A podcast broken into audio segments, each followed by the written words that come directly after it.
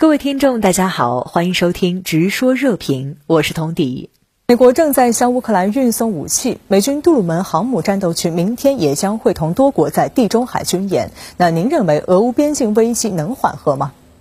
童迪你好，你的观察呢很敏锐，已经基本上回答了这个问题。俄乌边境紧张局势呢不是缓和了，而是在加剧紧张。这里呢有两个重要的迹象：一是美俄都为在战争做准备；二是。美国呢准备撤回外交人员家属，这就是开战前的最后一个动作。现在啊，美国给乌克兰加紧运输战备物资和武器弹药，包括这个战斗直升机、反坦克导弹等等。而俄罗斯呢，也在继续向边境调动部队和后勤补给，以军演名义向白俄罗斯呢调动了大量的作战部队和武器。美俄外交陷于僵局以后，双方呢都没有这个丝毫的善意。相反呢，都在加码。美国和北约呀，虽说是，呃，要这个书面回答莫斯科提出的要求，但是结果呢，可想而知，不会答应这个莫斯科要求的北约停止东扩和不接纳乌克兰为北约成员国的。因此呢，莫斯科指责美国和北约呢不好好完成啊布置的作业，反而针对俄罗斯呢发动了一波有毒的攻击，指责俄罗斯呢是侵略者，是欧洲文明的敌人。使国际稳定这个构成了威胁，这呢就意味着通过外交途径解决冲突的可能性越来越低，爆发战争的可能性在增加。拜登总统呢不小心说出真话以后，也就是美国可能容忍俄罗斯发动小规模攻击，俄罗斯呢似乎已经知道了美国的底牌，所以现在啊肯定在权衡将来的经济制裁究竟对俄罗斯有多大的影响。美国呢也可能相信莫斯科会发动进攻，一方面呢在给乌克兰加强军援，那么另外一方面呢开始准备撤退路，要把在乌克兰的外交人员的家属呀撤回美国，这是撤回撤退乌克兰的第一步。如果呢这个美国的外交人员都开始撤退，那么离战争呢就不远了。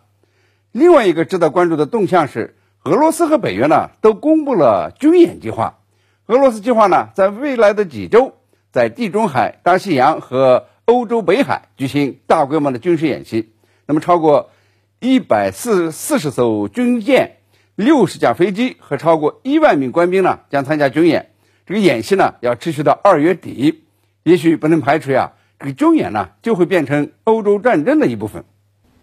嗯。德国海军司令舍恩巴赫防疫期间私下议论中国的狠话被曝光，那他也被迫辞职。您怎么看他所谓用尊重俄罗斯来换取西方共同对抗中国的狂妄论调？德国海军司令的论调，我也呢在海外媒体上看到其他人这么说过。当美俄呀围绕乌克兰问题而杠上以后，有一种观点呢就认为，美国在领导西方呀全力遏制中国。如果美俄不能够尽快的解决冲突，就会把美国呀拉回到欧洲问题上，俄罗斯呢就会回到美国和北约的第一大对手位置上，那么相应的呢就缓解了对中国的压力，阻止中国崛起的战略可能失败，中国呢也可能趁势收复台湾，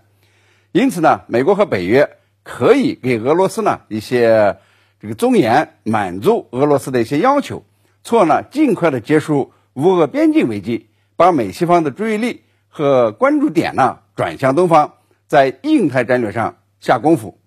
美国满足了俄罗斯的部分要求，那么经济力量不够强大的俄罗斯，可能呢与美西方一道呀制约中国，起码呢可以打破中俄不是盟友胜似盟友的格局，不会出现呢西方同时面对中俄两个大国的制约。美国总统拜登呢，所谓的俄罗斯小规模进攻要付出的代价小，也被一些人呢解读为是牺牲乌克兰利益的前奏。德国海军司令的论调呢，就是这种主张的另类表达，不仅盲目的跟着美国瞎嚷嚷，而且不顾德国的国家利益对中国方狠话，甚至呢用文明冲突论来制造中国威胁论，用带有种族偏见的思维方式来对待中国。